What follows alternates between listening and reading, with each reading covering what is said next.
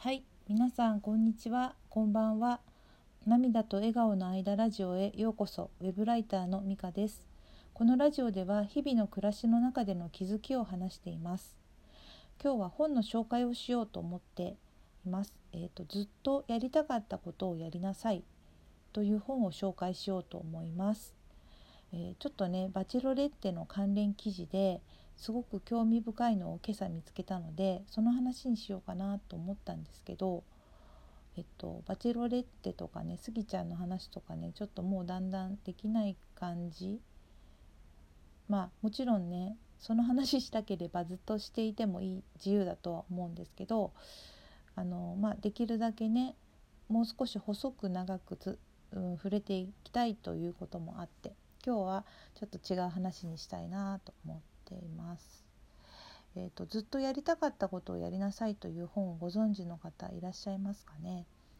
えーと、ジュジュリア・キャメロンさんという方が書いた英語の題名が「The Artist's Way」っていうんですけど10年以上売れ続けているロングセラーだそうなんですね。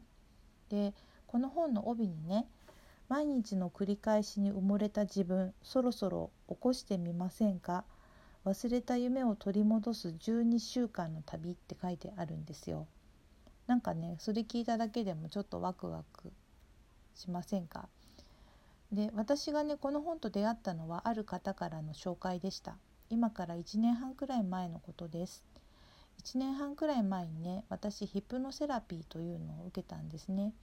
ヒプノセラピーってねちょっと受けながらねちょっと自分の言葉で説明するほどちゃんと理解できてないんでちょっと調べたところ、えーと、催眠と呼ばれる変性意識状態を利用して潜在意識に働きかけ心因性の問題の低減解消を図るセラピーということなんですね。でセラピーっていうことだからだったらなんかこう自覚してる？特に何か困った症状があったから受けたのかなって思われるかもしれないんですけど実は特になかったんですね。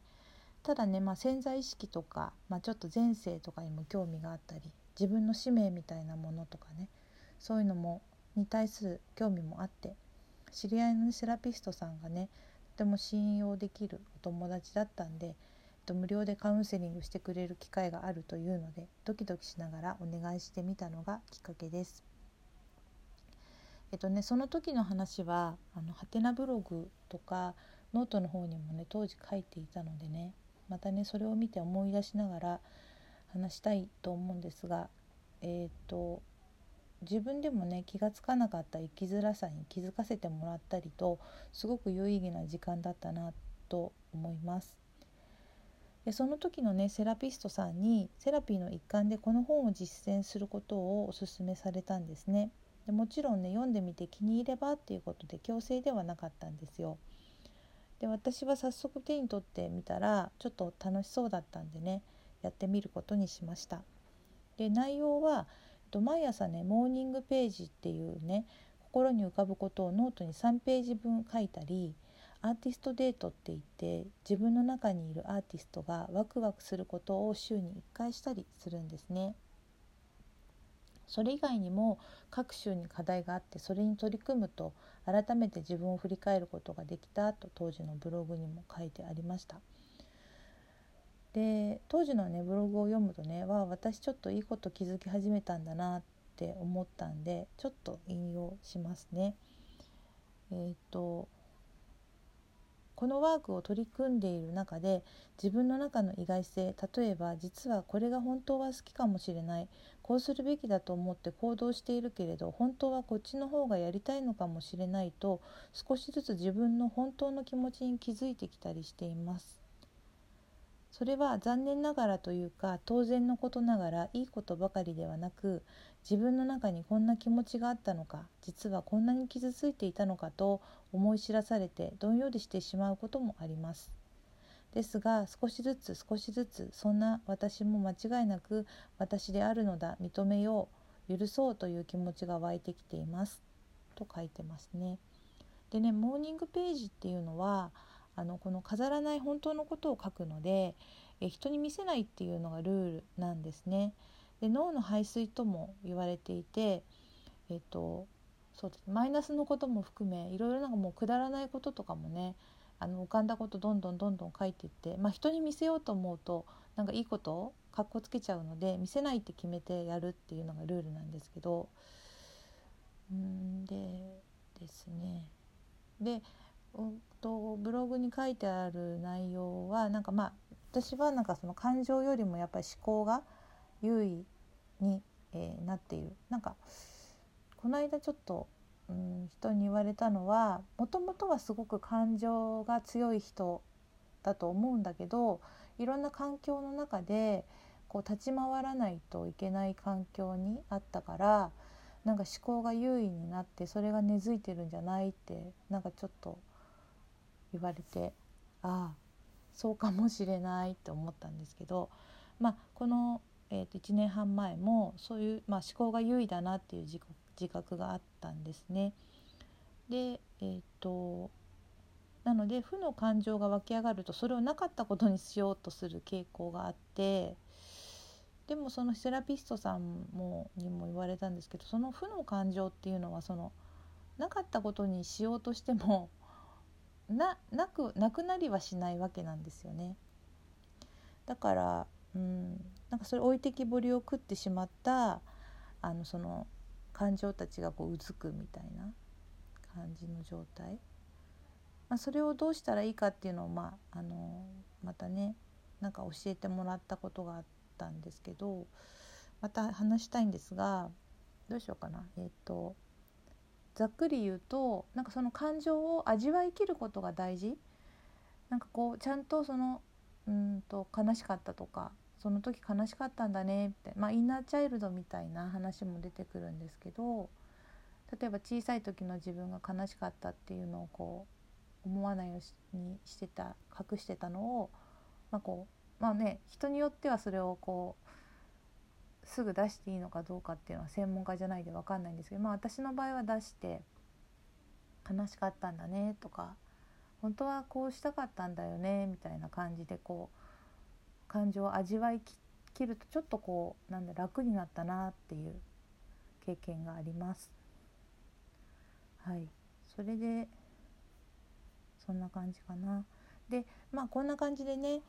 えーと、自分の内側に対してすごく深く入れるというかあのそういう貴重な時間だったなと思います。で今日はねもうえっ、ー、とスギちゃんの話はちょっと置いといてって言ったんですけどちょっとすいません。ちょっとだけスギちゃんの話をするとスギちゃんはえっとご自分のね感情とか思考とかになんかこう日常から奥奥深く入っていっているのかなってなんかこうあの思ってるんですけどでそれですごいなと思ってるんですけどもしかするとね自分も努力というか心がけ次第でねそういうことがねできるのかなってなんか思うんです。でこのずっとやりたかったことをやりなさいっていう本をね実践してる時はねなんかちょっとそれに近い状態だったような気がするので、えっと、またねこの時期にねもう一回取り組んでみるのもいいかなと思います。で本をねおすすめしながらねちょっと言葉足らずで具体的なことをお伝えできなかったかもしれないですがもしよちょっとね気になったらね書店で手に取っていただいたりしてパラパラめくっていただいてもしピンときたら取り組んでみるのも、えー、いいのではないかなと思います。ということで本の紹介はねここまでなんですが、えーと、今日もねココさんからお便りいただきましたありがとうございます。えーと昨日ねえーと、ラジオで質問に答えていただきありがとうございます。本当にびっくりしました。つながってる感じがしました。と言ってくださってね。本当に私もとても嬉しかったです。メッセージラジオ始めていただくの初め初めてっていうかあのラジオでね、えっと、ツイッターであの感想をあの聞かせてくださったりお友達で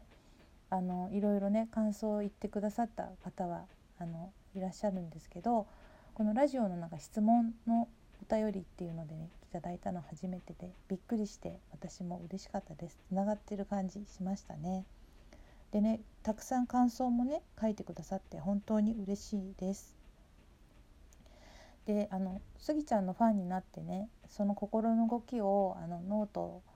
のブログの方にも書いてそれも読んでくださってね共感してくださったって言ってくださったんですね。